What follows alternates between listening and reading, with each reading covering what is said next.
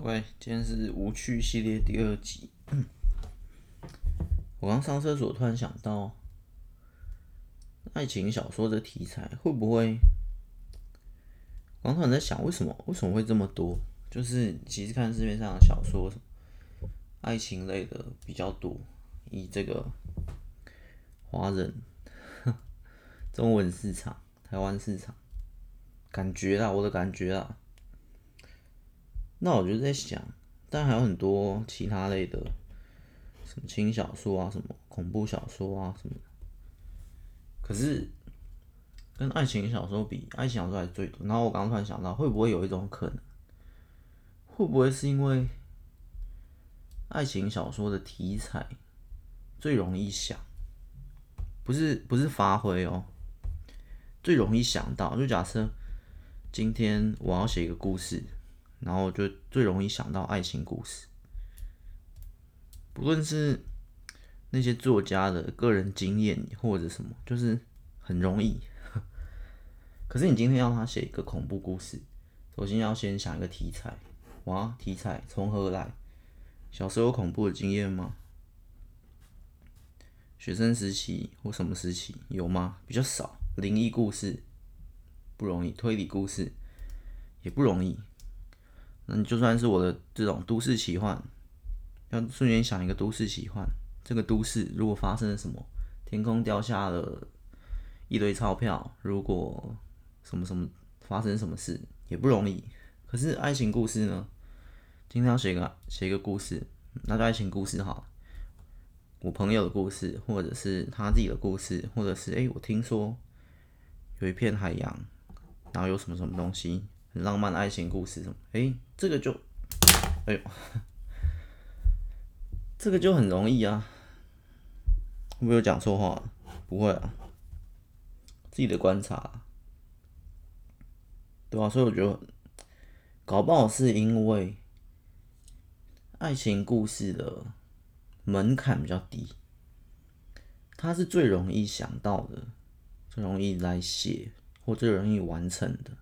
可是呢，虽然它门槛低哦，可是它的上限在我看来却是最高的。你都市奇幻的门槛虽然没那么，虽然可能比较难，就是我今天要写个都市，我先要想一个设定，这个设定呢，我就必须先有一定程度的想象力，或者是一定程度的去设计草稿，或者是去思考。反正这个这个想题材的过程需要花一点时间或脑筋。所以门槛呢，大概我们举例好了，随便举，爱情故事的门槛是三分，一到十分。那都市奇幻的我看大概五分，其实也没有很难。就是你突然想，哎、如果我中了乐透会怎样？这就是一种都市奇幻了，一种想象力。哎、然后就写主角他中了三次乐透，第一次中了之后大把大把的挥挥霍掉，很后悔。然后第二次又中了，他可能。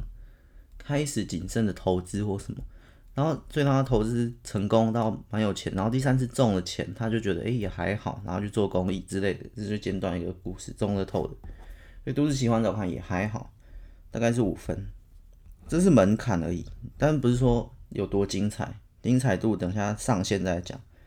那，哎、欸，我突然想到无趣系列，我是要要讲节奏的。好吗，等下再讲。今天突然想到这个，讲在这里哈。无趣系列就是跟呃小说有关的一些技巧，或者是我的一些感想，我就开在这里，因为我觉得这个比较 比较狭小一点，这个题材。OK，也可以说是作家系列，写故事系列。好，不管，回到这里，然后。都喜欢那五分推理，我觉得推理难的不是设定，是里面的剧情的设计。那我觉得这个门槛，要想出一个剧情的设计，然后要用推理的写法或悬疑的写法，是比我刚刚去想一个都市奇幻或者想一个奇幻故事来的难，大概六分。想剧情，那写得好，所以上线大概是这样排，三五六，大概是这样。反正爱情故事、奇幻故事、推理故事，呃，三大主轴吧，在我看来是三，在小说里面的三大类。好，接着那上限呢？其实上限都是十分呐，只是我说它比较难是，呃，当爱情故事写到十分的这个十分，是比奇幻故事的这个十分或推理故事的十分还要来得更强。首先，奇幻它本身就就不全是现实嘛，所以你的共鸣感写的再精彩哇，书中书中的这个奇幻故事很华丽，场景很棒，很梦想。看的剧情什么什么都很好，可是毕竟还是还是那样。可是当一个爱情故事到十分时候，它产生的共鸣感那种，毕竟现在讲爱情嘛，讲情绪的，所以它的渲染力我觉得会会比较强。好，大概就是三者的十分的差别。可是这，我觉得爱情故事的十分最难，最难，大概就是这样了。好，先不讲那个分数了，讲刚刚那个为什么，就是在思考为什么这么多呃爱情故事的时候，我想到了一个可能性，因为这个有没有正确的的答案呢？其实不一定，这个答案百百种，包括你的市场，包括包括什么什么影响，包括文化啊，包括民族啊，都有。那我觉得一个可能，我从我从写写故事，从创作的角度来看，这个题材是最容易想到。这个就跟呃，如果是电影的话，可能动作电影会比较好拍之类的。我不知道电影这边不是很懂，假设啊，或者是什么什么东西，看影片，什么开箱影片一堆，旅游影片一堆，可能是。因为开箱跟旅游比较容易执行，比较容易想到，比较容易做到，类似这样，所以就诶、欸、大量，然后其他影片哇比较少，就是因为它比较难，或者是因为对，大概是这样，所以我猜啦，有个可能性就是这样。其实真的，他虽然说比较呃，这不是在批评他或者什么，这只是说一个现象的原因，很客观的，没有什么批评。这个现象呢，也不是说今天突然，诶，这个小说区，诶，奇幻变多了，或推理变多了，或什么什么，突然变超多就更好。然后爱情小说，诶，怎么那么少？只有三层是爱情小说，现在大概五成到六层。然后也也这样也也也没有什么好不好，只是一个现象，大概大概就这样，就跟吃饭。诶，什么什么餐厅变多了，然后什么什么餐厅比较少，素食餐厅比较少，什么比较，这也只是类似这样，可能比较好做，素食比较难做，吃素的那个素食，对啊，也不是说今天换素食餐厅变多了，然后大家更健康了，什么会比较好，也没有啊，客观这个没有，只是我想到。的原因，对，他比较容易去想到，而且他这个题材最好想，是因为可能大部分人都有这个经验，在爱情的经验，或没有也想要窥探一下爱情的世界之类的。对啊，大概就是这样吧。九分钟诶，嗯，好，再抓一个，再来找一下之前。延续上一集无趣系列，还是讲一些讲一些正经的。只是爱情小说那么多，我会觉得，嗯，感觉吗？感觉就是因为很多，然后它也是很容易，它门槛低，所以真的要在里面写到精彩，确确实真的很难。很难就会导致怎么讲？我在想要怎么讲？很难就会导致真的是在大海捞针的感觉吧？就是这么多的故事中，因为它门槛低嘛，所以门槛低，进入快，完成快，完成快之后就就瞬间质量的问题就会就会产生。可是这个也很合理啊，因为如果门槛高，它自然产量小，它自然质量高，这个就是一种很自然的现象。像便当店，到处都是便当店，你要便当店里面找出一家好吃的，可能都都都不错吃，可是要真的很好吃的很难。如果真的很好吃，它又是便当，它又是那个同样差不多价钱的话，那就很厉害。就是说那十分会比其他高级餐厅来的厉害。高级餐厅要做到十分超美味，哦，就觉得还好，就像奇幻故事。可是你便当店做到哇，这一百二一或。就就一百块的便当，因为它很好吃诶，它会大量生产，它又普遍又对，这就刚刚讲便当店的十分比高级餐厅的十分还要厉害，因为高级餐厅可能偶尔才会有之类的啊，反正大概那个概概念啦。可是嗯，好处就是呃，按想说这么多的好处哦。我想可能很多人在讲它的坏处或什么，可是我觉得好处就是这是一个好的现象吧，就代表说大家把这些呃容易的题材，比如说容易，大家把自身的故事，然后一些有一些共鸣的东西写出来，那写出来变多之后，读者看的话会，我觉得会有连带效应。就是越来越多人写，然后越来越多人看。嗯，情绪吧，我觉得情绪的抒发是这边的的好处吧。因为他他这边爱情小说就是情绪为主啦，那奇幻那些其实可能是设定，可能是剧情为主。嗯，大概这样。哎、奇幻可能是设定，然后推理可能是剧情为主，大概是这样。但如果你要把三个结合在一起，有设定、有推理、有剧情，有设定、有剧情，又有爱情，哇，那很强，那就厉害了。有这种有这种书不多啊，但是都会成为经典吧。嗯，大概就这样。好，今天来讲。上一集延续的节奏，上一节奏其实讲差不多啦，节奏就是很重要。今天一本书，如果它剧情是好的哦，可是节奏很烂，就节奏很慢，很拖。剧情明明是好的，可是因为节奏关系，可能把它分成连续剧，它明明是可以是当一部电影的，直接拆成连续剧。呃，两小时的东西拆成了十集的连续剧，连续剧一集假设一小时。变成十小的，也就是他就很拖很拖很拖。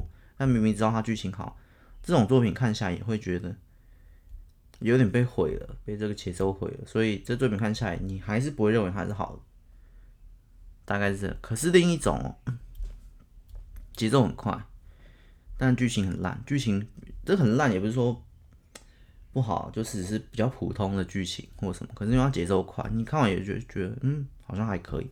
其实这两种放下去比哦，其实差不多的。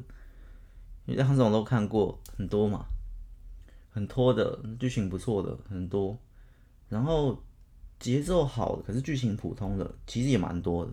反正大概看下来就觉得嗯，差不多。所以节奏真的很很重要啊，可以拉伸也可以降低。好，然后我看一下以前我以前我写的这个第二集。他说节奏分为大节奏跟小节奏，其实我有点忘记了什么是大。哦，哦，我懂了。看到下面，稍微念一下哈。以前写，以上是我的定义：一段时间内含有多少剧情量，对吧？节奏，时间分之剧情量。我们将剧情分为一到一百，更严格来说是零到一百。当读者翻开第一页，或是看完了你的第一章节后，他可能获得了二的剧情量，也就是从零前进到二。这边要特别提一点，零跟零到一跟一到二表面上都前进了一格，可是实际上却不一样哦。嗯试想你刚吃第一口牛排或蛋糕，感觉特别好吃，第二口就没那么好吃，大概就是那种概念。哦，这时候我那时候我在讲零到一跟一到二的差别，也是啦。不过现在我是觉得没有那么严格，没有那么严格，就是零到一跟二二也没差那么多，除非你是吃一个很重口味的东西，像一个热炒的什么三杯鸡或什么重口味，哎，这种第一口特别好吃，第二口就还好。可是当没有那么重口味的时候就还好，所以我现在觉得我那时候讲的没有很精准。以小说来看，通常也不会在第一章或第二章就是重口味的料。我觉得好的它会是越加越重。但第一个会有一个破题，会哎有一个下饭的东西，可是中间调味料不会不会一直那么重，不然会会麻痹掉。所以我觉得还好，大概。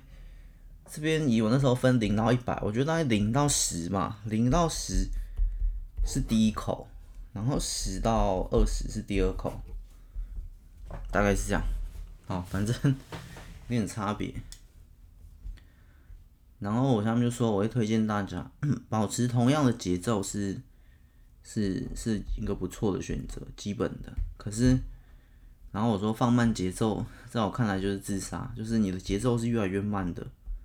不行，如果一开始都是七分数，一开始就是七分数，那一直保持七分数，哎、节奏不错，节奏通顺，这样这样是 OK 的。可是我越来越慢，就比较不行。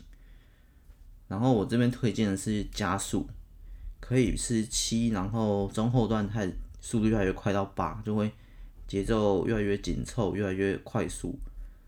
随着你的剧情越来发展，解答越来越越开的时候。好奇心不能拖太久，读者的好奇心拖太久会就是饿肚子，饿太久就不想吃了之类的。很期待一个吃，然后上菜上太慢也是不会不会吃，类似，可以稍微加速了，七到八或七八九都不错。然后我下面说，诶，那我大节奏小节奏诶，嗯，哦，诶。诶，奇怪，大节奏是好的，小节奏太差了。小节奏，小节奏好，但大节奏差。现在我写了一大段，想看一下。哦，说一下两者差别。大节奏是整本的速度，小节奏是每一章的速度。哦，我懂了，因为我们上次举例那个吃一桌桌菜嘛，大节奏就是整顿饭吃下来，可能上了十道菜，那我们就抓吃了一个半小时好了，这就是整顿饭吃下来的节奏，不能太慢。小节奏则是每一章的速度，每一章的速度。每一张的速度，每一道菜的量吗？哦，我懂了，我知道了，知道。这个大概是就是每一张的量吧。每一道菜，今天假设都是十道菜，好，大节奏一样，两个大节奏都一样，但是里面的小节奏不一样，就是。诶，这边的每一道菜其实它都蛮大份的，所以在大节奏的情况下，它每上一道菜呢，这一道菜假设都呃十分钟一道哈，我们抓一百分钟，十分钟上一道菜，可是左边这边的这道菜一样的菜，它有呃八颗几个人十个人，它有十十碗鸡汤好了的第一道菜，或者随便一道菜，可是另一边呢却。我觉得是分量的问题啊。另一边里面也是十分钟上一道菜，可是他的这道菜里面大概就就比较少，可能十只鸡腿之类的，或十十个什么，就是那个分量的问题。所以大节奏同样情况下是有看过两本书，它它的时间节奏都差不多，可是里面的重点是里面的问题啊。就假设今天两本书都在写，呃，人生中的某十天好，什么什么去到新环境，找他一个什么穿越之后的十天哈这。都在讲这十天发生的事，然后第一个就一天，它发生好多好多事，就很快很快。然后到了第二章就写第二天嘛。那另一个他的第一天呢，就发生什么什么，然后很拖，再讲一些他的心境啊，讲一些他的观察，但是事件量很少。但是他第二章呢，也到了第二天，就讲他是一个呃最后的十天哈，人生中最后的十天。假设这本书就这样，然后他第一天做了什么事，第一天。他很快死了，不一定要穿越，他可能就是现实中快死了，得了什么一个病，然后快死了。那他可能呃六十岁、七十岁、呃七十五岁好了。第一天他就在分配遗产，然后第二天决定去冲浪、去爬山、去做什么，找朋友聊天。可是另一本的呢，一样都十天了。我们开头在目录你就看到，哎，这有十天。这时候就是整本大节奏就是这样，两本书都是写十天。可是里面小小的章节，每一章节奏就不一样，节奏不一样代表它剧情量多跟少。那一本就在写，哎，今天第一天一样做了什么事，做了什么事，做很多事，可能做了五十件事。另一个另一个就做了三件事，然后其他其他的字数就可以铺一些，就可以不是说铺陈了，就就是在写一些。虽然他们会认为是铺陈，但是我觉得就是有点空白，写一些心情啊，写一些什么东西啊，第一天这样子，反正画一画很容易啊。那个要拖慢节奏的方法，除了心境啊，除了独白之外，还有很多方法可以可以加很多废话，大概就是这样。这就是小大节奏一样，但小节奏不好。那另一个情况也看过。一样用刚刚那个举例哦，但是另一个情况变成，它小节奏是好的，没错。第一天发生什么事，第二天发生什么，可是呢，刚右边我就说嘛，人生中最后的十天，这大节奏是好的，十章节嘛。另一个变成怎么样？人生中最后的一百天，一百天呢？他整本书要写一百天呢？那那回到我刚刚，他的小节奏又是好情况下，变成怎么样？他第一天塞很满，第一天做了什么？第二天又做了什么？你就是跟着他在过每一天。那取而代之，当然就是他这本书。我们刚刚那本书是十万字嘛，十天嘛，他一百天一百万字，他这本书一百万字。所以这就是好。我今今天一本书，它就叫人生中最后的十天。那另一个说一套书，一套十本，然后人生中最后一百天，但不会这样定了，反正就是十本的概念，每一本都在写十天。写了一百天，每一天做什么都写得很精细，从早上出门，然后怎样怎样，很多那种打怪的练功也是写一百天，写三百天，写四百天，但他不会写第一天、第二天呐、只是你感觉到哦，又是一天，诶、又是一天，又是一天，大节奏呢有没有在前进？比较少，这大节奏就前进的很缓慢，可是小节奏你在看的第看每一章节当下是觉得哎、还不错，还不错，因为它节奏是快的。就做了什么事？第一天去哪里？第二天去哪里？之类的。可是我这我这我还是会觉得大节奏还是太慢，它可能要一百万字，可能要两百万字，可能就是十本、二十本之类的。可是十本、二十本，当然也有看过大节奏是好的啊，就是你也知道它的时间推进跟里面剧情是是有关，就是它它推进很快，它可能第一本就写完人生中最后十天。第二本就接着写死后的十天，死后的一到十天开始，然后第三本就是在写什么什么时间。你看，这就是大节奏，还有在往前推的，类似那个感觉。大节奏跟小节奏就差不多这样了。一个就是用呃十天，但是每一天写的很少，然后大节奏是快，但是小节奏是慢。另一个是每一天都写的很丰富，但是写一百天，写一千天。你想看他经历过这一段之后是什么事情？可是他就是这样写下去，就是就是这种类型，这两就两者的差别，大家可以 理解一下。讲的没有很清楚，但是我觉得够了。我觉得我觉得听得懂，听不听得懂，很值得开一集。那个跟嗯跟节奏有一个超重要的关系，也不用开一集啦，就接在就接在刚这个后面哈。我们今天大节奏、小节奏讲完，接下来讲一些，这算是我一直以来在克服的问题，它很难达到一个平衡。就就像我假设我今天要讲一个概念，不只是故事哦，连这个录这个也是哦。假设我我写故事也很常遇到，每一本都在 斟酌。今天写一段故事，然后。你要写的清楚，你要写的连三岁小孩都看得懂，那你势必要解释很多，或者是你要写的很清楚，你知道这很清楚框框。就假设我刚刚解释这一段，我势必要解释节奏是什么，我要解释大跟小的差别。如果要上三岁听得懂，就大是整本，小是每一章，这样他可能听不懂。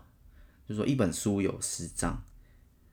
你知道这个这个解释一直是我的困扰，因为包括写故事一样，那个大概最严重的在在书门那一本，书门那一本我用的节奏很快，可是快的话我必须要省略一些所谓解释性的设定，我不用我不要再解释书门为什么会怎样怎样怎样，我用剧情来演出来，可是当我用剧情演出来的时候，我一定看得懂。或者某一部分人一定看得懂，就像我刚刚这样解释，可能有某一部分人听得懂，或者是七成好了，七成的人听得懂。我在解释大节奏跟小节奏，可是有两有三成人听不懂。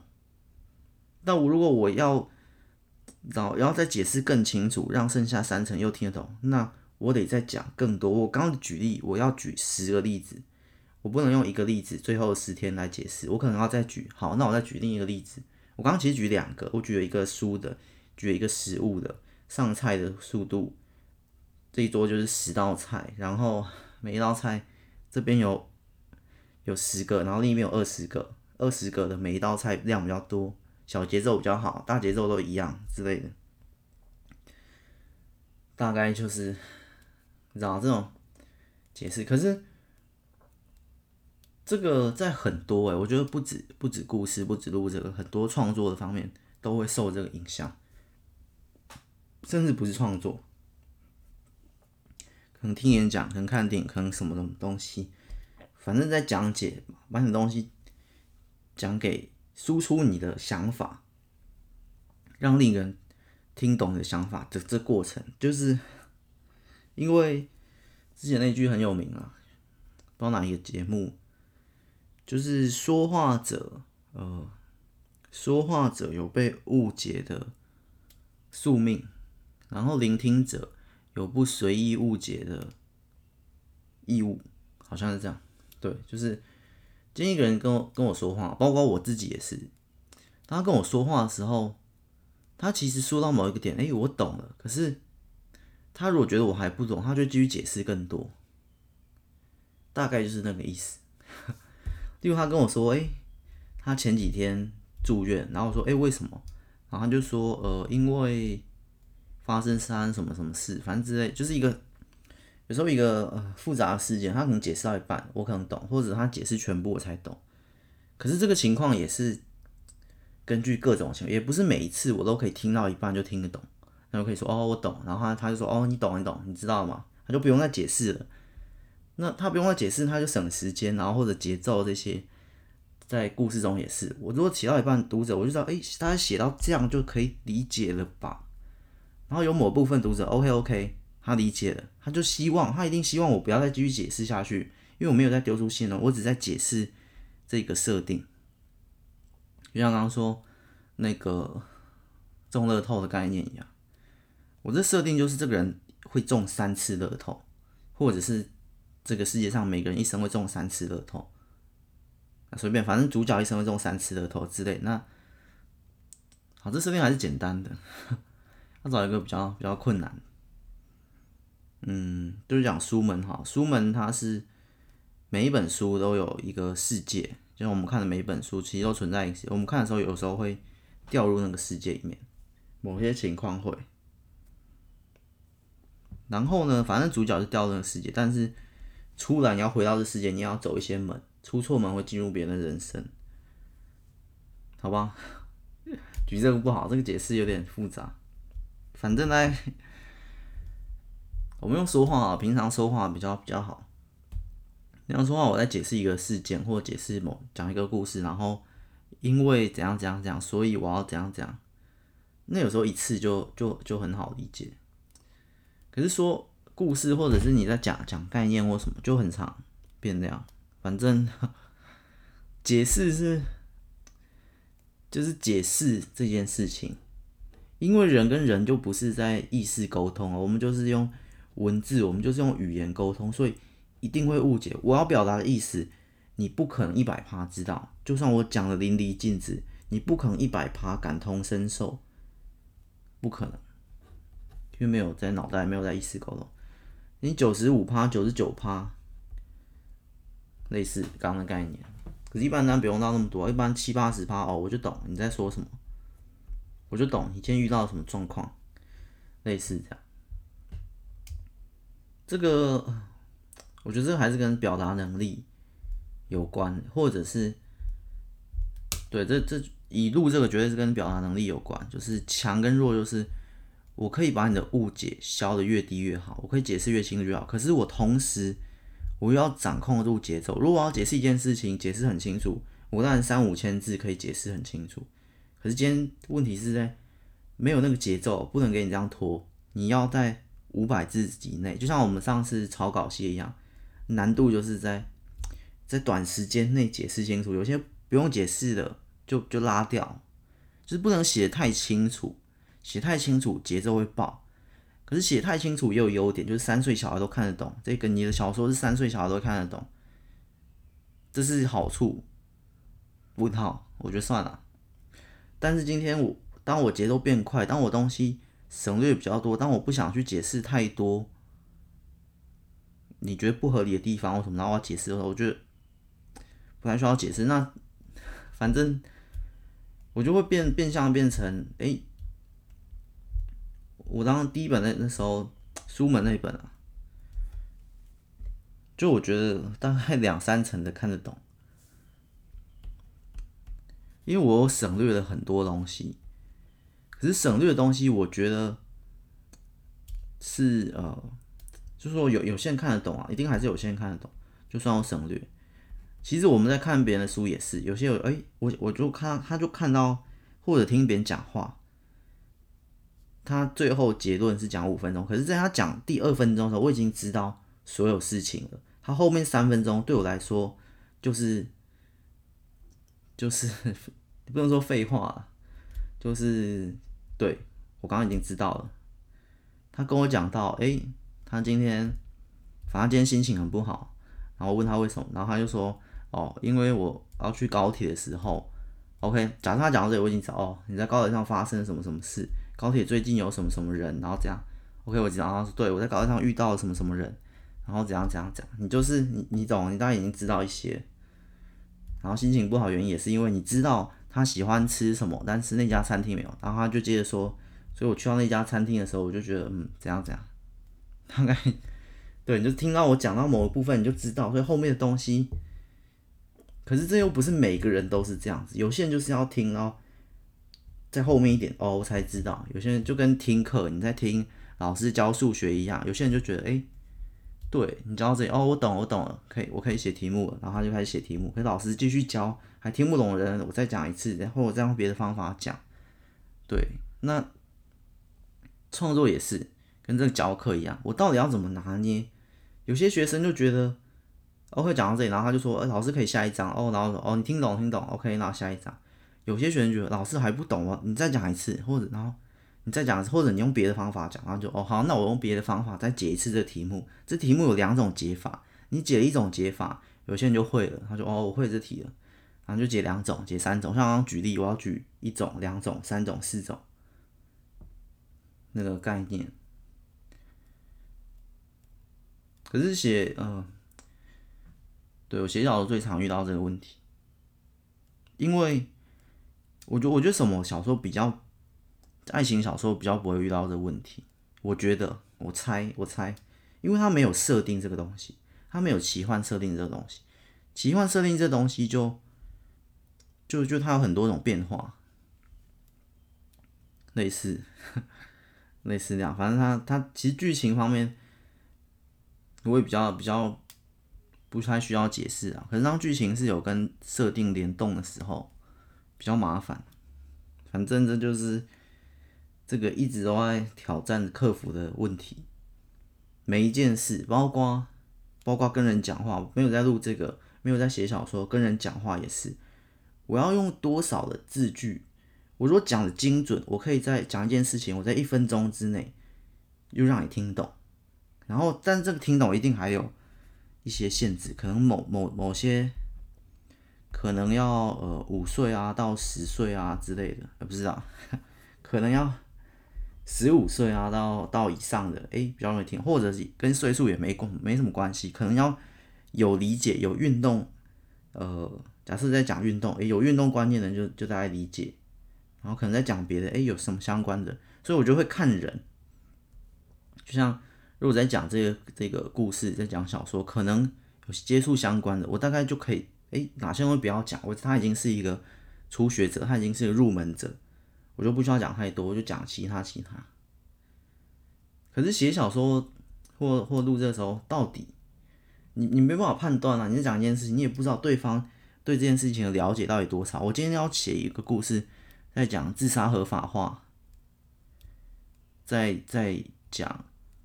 一些忧郁症之类的，诶，那完全没有这些相关的体验，比如说体验啊、经验的人，或者身边有这些朋友，他看这本可能，诶，可能我写的某些点，诶，怎么会这样？他就不知道为什么。可是他不知道为什么，他继续看下去，我也没有解释这个现象，我也没有解释为什么，可能忧郁症的人什么都不想做，只想睡觉，然后睡觉睡一睡又想去自杀，然后怎样怎样。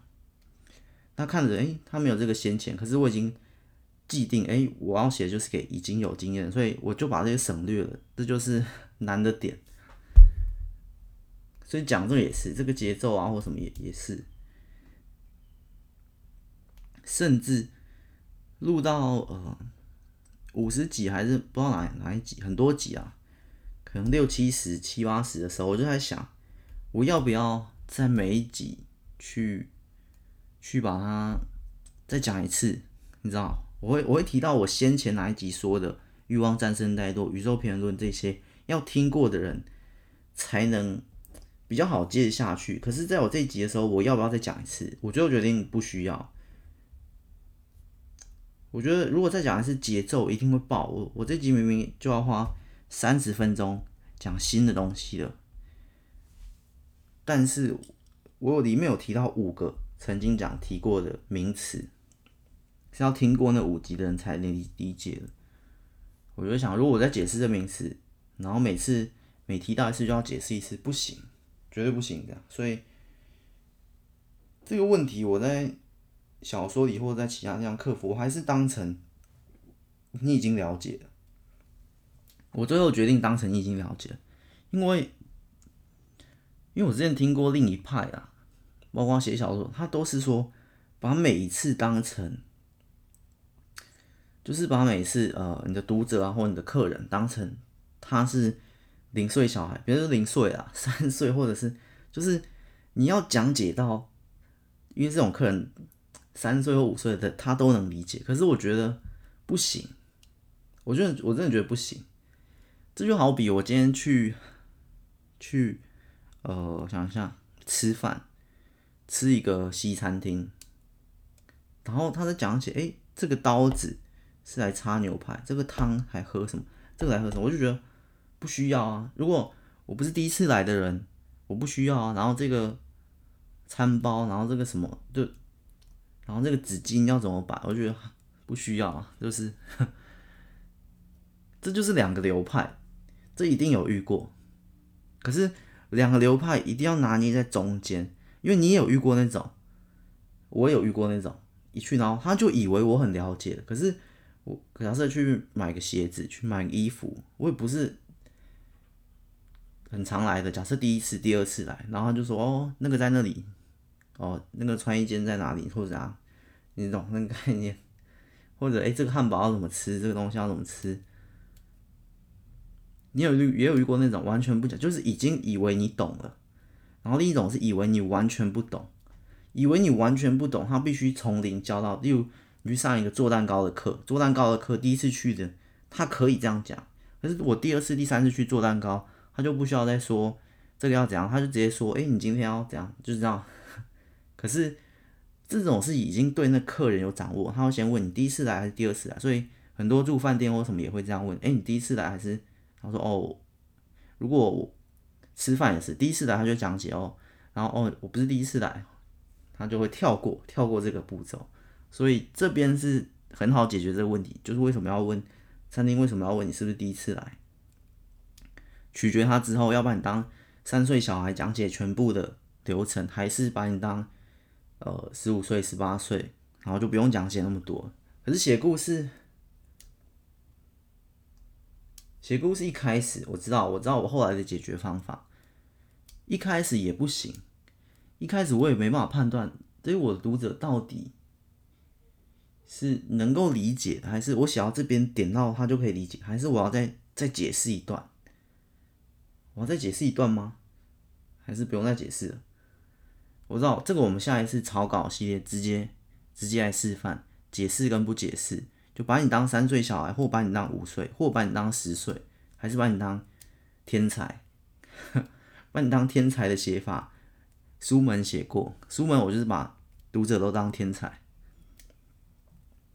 然后我省略的超大超大幅度的东西，节奏快到飞天。我后来的节奏都没有写那么快，因为我后来发现好像不能这样。然后后来，我后来就降低层没有把你当天才，可是也不会把你当三岁小孩。诶，有押韵，我把你当中间的，中间的，就是有有，嗯，还是可以思考的一些。但是我觉得普遍都在中间啊。我后来想到，突然觉得，其实普遍人不会是三岁小孩，普遍人也不会是天才啊。所以我就要找到一个平衡点，然后写一个普遍人都可以理解的。所以这个就是后来我的解法。我不会写的那么大大量的省略了，我也不会写的太清楚，我就写了一半。后来大概就这样吧。然后还有一点，还有一点，其实这个读者你也可以，你虽然看不到这读者，可是呃。怎么讲？我觉得还是可以设设定或者是创造读者群。当如果今天的书全部都像书门那样，那那丢下去势必就会变成哎，好，大部分人看不懂，然后少部分人看得懂，然后渐渐变成少部分人继续看，然后下一本也是这样，就会你知道你的会被筛选，读者群是被你自己的创作给筛选，变成哎，接着看你的书全都天才。或者是当我今天写的书全部都写超清楚，所以我节奏就会怎样？那先不管节奏那些，当我每一本书都写超清楚，那变成诶、欸，我的读者群会往下拉，变成三岁到，可能就真的是三岁到二十岁，或三岁到二十五岁。可是呢，三十岁以上的人不会看我这个呃文字叙述的方式，因为我这文字叙述方式就是把对方当三岁小孩，或者是写的太清楚。一件事我要举五个例子，每次到一个点我要举五个例子。那那那那些三十岁或者反正就是一些 二十岁、三十岁、四十岁、五十岁的人，就觉得哎、不需要，我都懂了。哎、为什么还要解释一次了？哎、为什么又解释一次了？啊，算了，不听了，我不看了。类似这样，所以也是这个读者也也不是对方决，也是这个创作决定。大概就是这样，但是我觉得有一点可以改变这一切，改变这一切的点就是表达能力跟文字功力。当文字功力很强的时候呢，你可以拉大，你其实可以拉大这个范围。你其实可以，搞不好可以变成八岁到六十岁的人，都是你的读者。为什么？因为你的文字里面写的很精准，可是精准又浅显易懂，又不是又不是在解释给三岁小孩那些那些人听的手法，或者说，哎，因为怎样，然后举例举好多个例子，你也不是用这种方法，因为每举一个例子，会有一部分人听懂。假设现在每我每举一个例子，有三十趴人听懂。但是我举第二个例子，诶，二十趴听懂，然后我就考虑到，诶，那剩下没听懂的，然后我再用一个例子，就是我在讲一个概念，然后我用了食物，我就把常常吃食物的人，诶，他可以理解口感，然后呃味道，然后我再解释呃电影的人，我就跟他讲镜头，然后呃什么分镜，然后什么什么剧本，诶，他可以理解同一个概念，然后我这样三十趴、二十趴，一个一个打，我举了十个概念。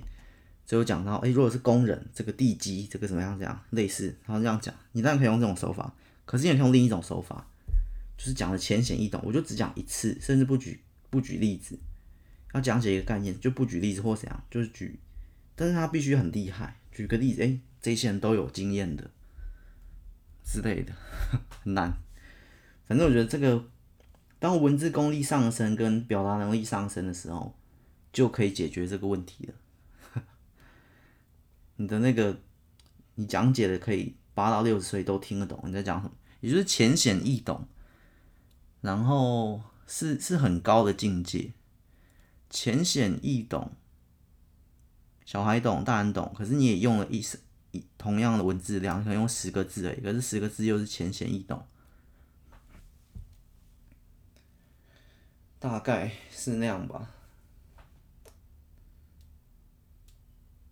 可能某部分的寓言故事，就是就是有那个效果，因为你仔细想，寓言故事跟跟普通的童书、故事书、绘本一样，都是他们一样都是三岁呃五岁三三到八岁哈，一样都是三到八岁可以看的。可是一个三只小猪的故事，三到八岁当然看得懂。可是你你知道，你八岁以上、十岁、二岁、五岁、六岁，看着看他的角度又不一样，也不会觉得他只是一个童书诶。你知道它里面有在讲一些寓言故事，你知道它里面有在在呃表达一些什么意思？大概就是那个概念，大概就是那个。可是很很高深的那种，也也是就是。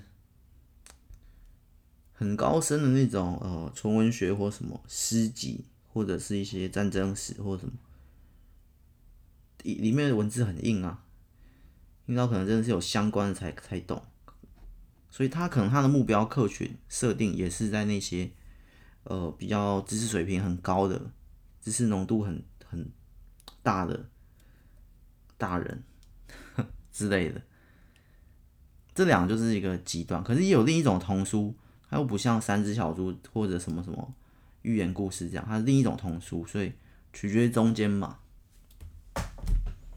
的这种会会比较好，还是什么起司老鼠的那种？对，好像那种会会比较会比较好，但是那种其实你你不能小看它，因为童书我觉得哇，有些写的很厉害。因为你知道他是给小孩看的，可是我换个角度，我在看的时候又又不觉得他是在给小孩看，又觉得诶，他好像要表达其他的意思，觉得嗯，这个就是像我刚刚讲，八到六十岁都可以看的，那势必他的文字的精准度、文字功力是很高的。所以我最近对那个童书又有一点新的理解，诶，这些故事其实其实很厉害。简单的字句就可以表达一个故事，当然它有那个绘本，还有图画的功劳，去图画可以省略掉很多解释性的文字，这个也是一大优点，对啊，所以小说里面好像比较难，因为它那种图画跟小说那种呃插画，我觉得不太一样，它那种图画里面是有故事的，小说的插画就是图而已，之后搞不好可以设计一下，思考一下怎么结合。但是首先，我觉得文字功力也是也是要磨练的，或我的表达能力。为什么今天讲一讲都觉得好像我都我自己都觉得我解释太冗长了？可是有时候我我听的时候，过几天听，我觉得诶、他在讲什么？我在讲什么？因为我就只解释两次，可是我讲的时候，我觉得解释两次已经够够多了。大概就是这种讲跟听两者的差异吧。好啊，这一集 这一集好像都没有在讲。就在讲一些技巧，在讲一些心得感想。行了，无趣系列，我们大节奏、小节奏，差不多吧，差不多，可以理解了。下一集就不讲节奏了，下一集讲剧情。无趣系列大概就讲三个最简单的：节奏、剧情、文笔，就这样。这个很快就讲完，讲完之后，呃，再看我有什么新的理解或一些小技巧、细节的技巧。但是我真的很想在草稿系那方面直接边边示范边讲，好像比较好。行了，我们无趣系列下一集再见，拜拜。